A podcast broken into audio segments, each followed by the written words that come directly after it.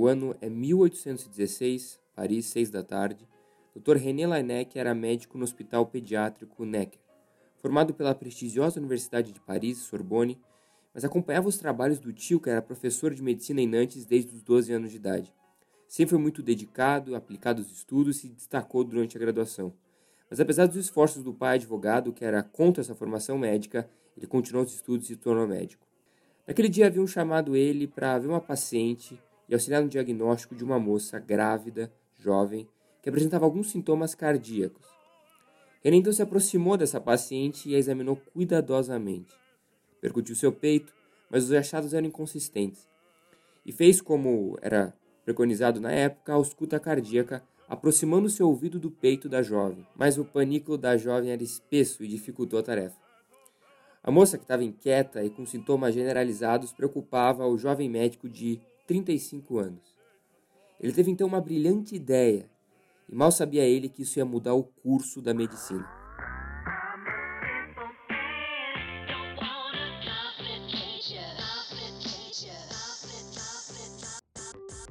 René, depois de lembrar de algumas suas aulas de física e acústica, pegou algumas folhas de papel e formou um tubo, e aproximou uma das extremidades ao peito da jovem e a outra ao seu ouvido. Ele entrou em choque. Nunca tinha escutado um coração com tanta clareza e amplitude. Naqueles próximos dias, ele uniu esforços e desenvolveu o primeiro estetoscópio, um pequeno tubo de madeira com uma luz interna e uma breve dilatação na extremidade distal. Um desses estetos de madeira de René está guardado no Museu de Ciência de Paris. Foi ele também que cunhou o termo estetoscópio, do grego estetos, que significa tórax, e escópio, que significa olhar através. Era tão nítida a sensação do René que ele se sentia olhando através do peito dos seus pacientes. Muitos foram contra a criação desse equipamento, alegando que o estetoscópio distanciava o médico do paciente. Mas era tão boa a nova tecnologia que conquistou rapidamente a comunidade acadêmica vários modelos foram criados até chegar nessa configuração atual que a gente tem hoje, bineural, que foi lá por volta de 1851. É realmente impressionante o que a gente pode inferir com um simples equipamento desse. No programa de hoje, a gente vai revisar os principais conceitos da ausculta pulmonar, tendo como base o artigo Fundamentos da Ausculta Pulmonar, publicado no New England Journal of Medicine pelos médicos Abraham Borradana, Gabriel Sbick e Steven Kramer. Nós sabemos que existe uma forte variação dos conceitos e classificações dentro desse tema. A gente apoia o debate e a discussão sempre. Mas hoje a gente vai seguir o que foi apresentado nesse artigo, levando em consideração que foi seguida a classificação sugerida pela International Lung Sound Association. E esse programa foi feito em conjunto com a doutora Josiane Marchioro, pneumologista pelo HC da UFPR e possui doutorado em pneumologia pela Unifesp. Ela também é professora do curso de medicina da UFPR.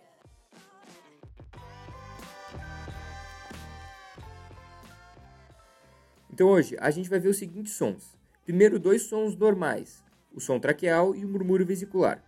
Depois a gente vai passar para os ruídos adventícios, que são sons patológicos. Eles se dividem em dois tipos, os musicais e os não musicais.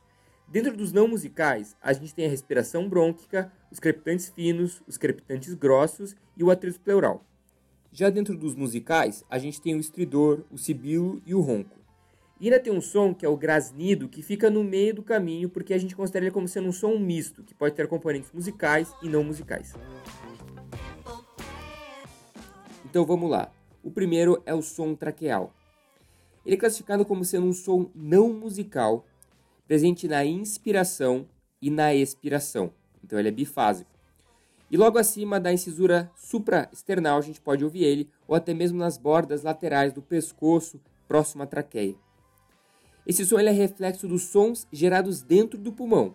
E se o ar está passando por ali, a gente tem a formação desse som, isso indica uma via pérvia. Agora, se tem alguma obstrução, seja por um corpo estranho ou até durante a apneia do sono, a gente vai encontrar turbilhonamento do ar, gerando ruídos diferentes que podem até ser musicais. Escuta aí o som traqueal.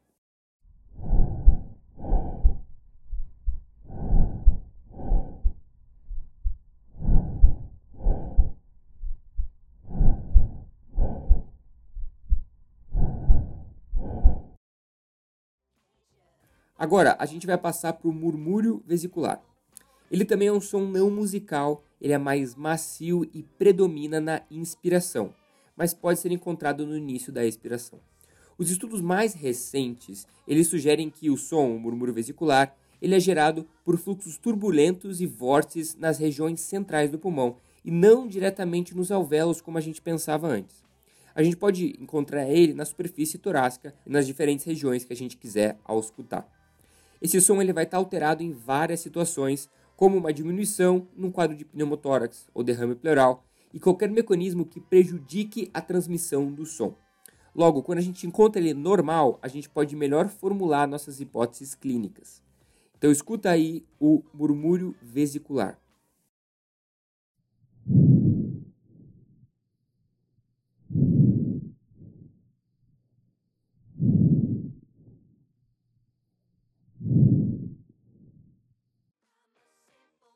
Agora a gente vai passar para um ruído adventício, um som diferente, uma alteração, que é a respiração brônquica.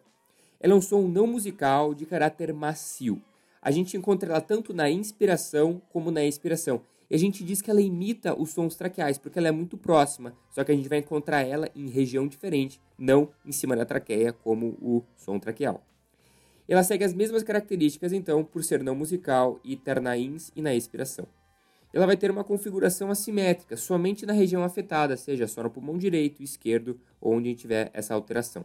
A formação desse som é gerada quando tem uma via pérvia que em volta dessa via há uma região mais densa de tecido, seja uma consolidação pulmonar, uma pneumonia ou até uma área de fibrose. Mas você deve estar pensando, bom, eu achei que na pneumonia tivesse uma diminuição do murmúrio. E você está certo, essa respiração brônquica ela só vai acontecer quando tiver uma via dentro da consolidação, que estiver aberta passando ar. Aí toda essa massa vai vibrar junto, o que vai amplificar o som e a gente vai poder escutar. A gente pode até ver essa via aberta na imagem no que a gente chama de broncograma aéreo. Escuta aí a respiração brônquica e veja como ela é parecida com o som traqueal.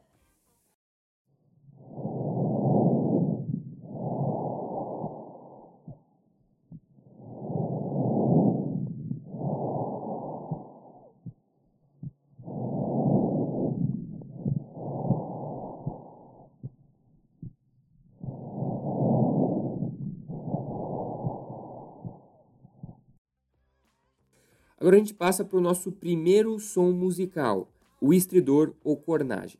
Então ele é musical, agudo e vai ser geralmente auscultado próximo das vias superiores, ou até mesmo sem o auxílio do estetoscópio em casos de alta amplitude. O estridor indica, então, uma obstrução extratorácica ou intratorácica.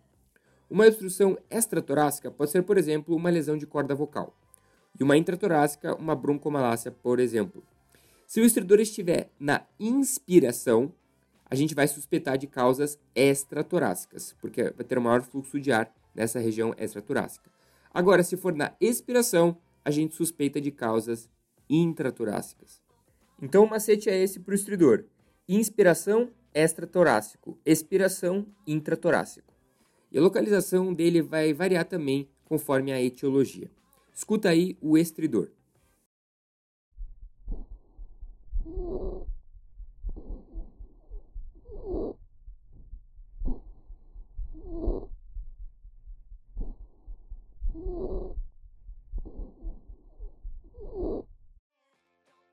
Agora a gente passa para o sibilo.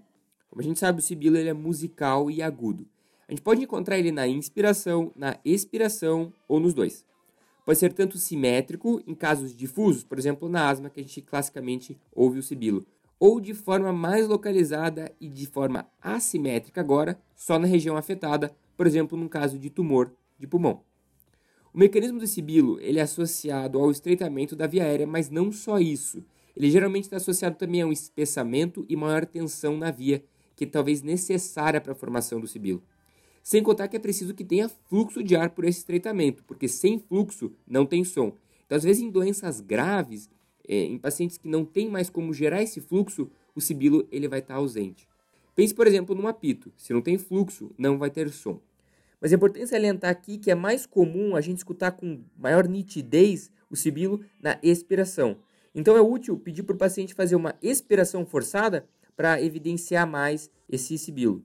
E esse som é geralmente comparado a um miar de gato. Escuta aí o sibilo.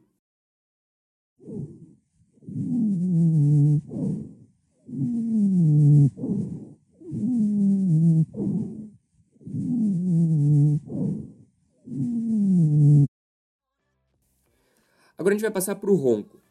O ronco é o nosso último som musical. E o mecanismo dele é parecido com o do sibilo, então a gente vai encontrar ele na inspiração, na expiração ou nos dois. A diferença está no tom. O ronco é mais grave que o sibilo. E ele vai estar presente aonde a gente tiver alteração, seja de forma simétrica ou assimétrica.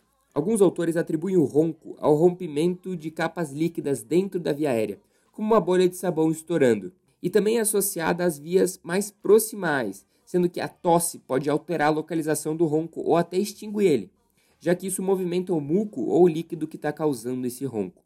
Escuta aí o ronco.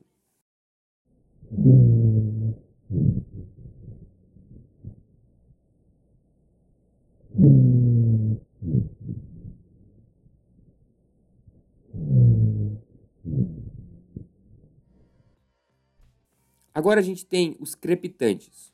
A gente tem crepitantes finos e crepitantes grossos. A gente pode ver os crepitantes finos na metade para o final da inspiração. Eles são sons não musicais e podem às vezes aparecer na inspiração. A definição técnica desses sons crepitantes, sejam finos ou grossos, é a seguinte: eles são curtos e explosivos. E nesse caso dos crepitantes finos, eles não vão se alterar com a tosse como é o caso dos roncos ou como a gente vai ver dos crepitantes grossos. Sabendo disso, a gente conclui que a secreção não toma grande parte no mecanismo dos crepitantes finos, já que a tosse não vai alterar eles.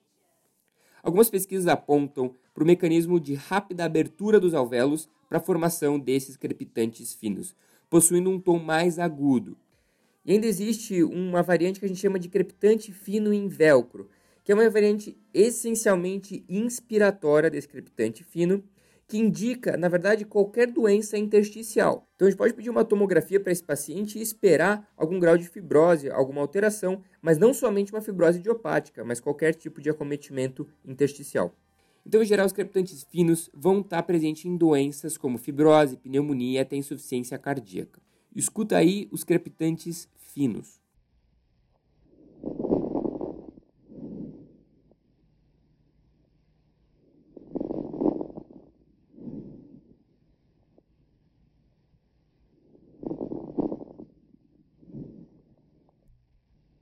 Agora a gente passa para os crepitantes grossos. Eles têm a mesma classificação dos finos, são não musicais, curtos e explosivos. E tem agora um tom mais grave que os finos, por isso eles são os grossos. Uma outra diferença vem agora. A gente pode encontrar eles desde os primeiros momentos da inspiração e durante toda a expiração.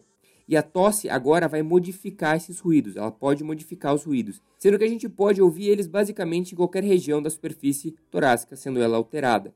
E como a gente acredita que sejam causados por maior quantidade de líquido e secreções, a gente pode ouvir pequenos estouros, que é essa característica explosiva, pela vibração desse conteúdo. É classicamente ouvido em pacientes com DPOC. Então escutem aí os crepitantes grossos.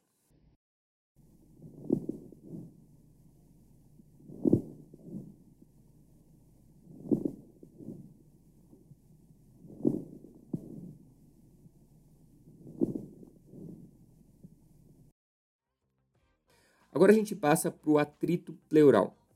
Esse atrito, ele é como a gente espera, não musical, com um tom mais grave e também explosivo. A gente vai ouvir ele na inspiração e na expiração, de forma mais localizada e tipicamente nas bases, mas também pode ser ouvido nas regiões axilares. Isso vai ser gerado exatamente pelo que define o nome dele, um atrito entre as pleuras visceral e parietal seja por uma inflamação numa pleurite ou até num tumor pleural, como o mesotelioma. Uma coisa interessante que alguns livros trazem é que se a gente aumentar a pressão do diafragma no estetoscópio contra a, o tórax do paciente, a gente pode amplificar esse atrito pleural, porque ele está bem próximo da superfície. Ausculta aí o atrito pleural.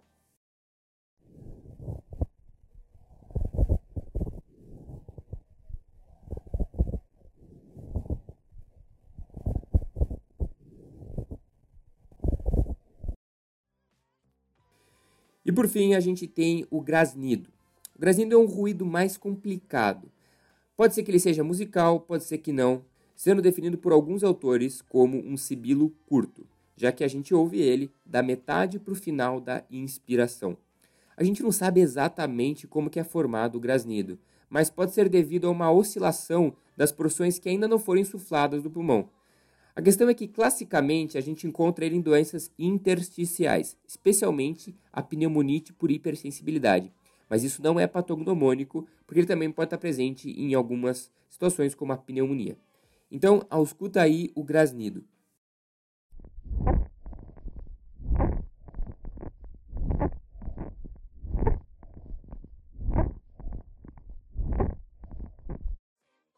E agora um breve resumo para a gente fechar os principais pontos do que a gente viu hoje. Os sons normais, como som traqueal e murmúrio vesicular, são usados para excluir algumas doenças, sejam de causa intra ou extrapulmonar. O estridor, o sibilo e o ronco são os nossos ruídos musicais. A gente usa aqui a frequência deles e a fase em que eles acontecem para fazer a diferenciação. Os crepitantes têm duas conformações, finos e grossos variando por sua etiologia, acometendo regiões mais proximais ou distais da árvore respiratória. O atrito pleural é classicamente de acometimento da pleura e o grasnido de acometimento intersticial, mas isso não é patognomônico. Então esses são os principais sons que a gente pode encontrar na ausculta pulmonar. É incrível entender a história desse recurso semiológico que todos nós precisamos dominar em certo grau. As novas tecnologias de imagem continuam surgindo, mas a ausculta permanece uma constante por sua rapidez, praticidade e baixo custo e que facilita muito o raciocínio clínico. Então esse foi o nosso programa de hoje. A gente espera que vocês compartilhem esse programa com quem vocês gostam, com algum colega de vocês e não deixem de deixar o like lá no arroba auscultacast. Mandem feedback pra gente e fiquem ligados nos próximos programas. Esse programa foi feito por mim, Faisal Raja, pela doutora Josiane e pela equipe Ausculta Cast. Um forte abraço para vocês. Tchau.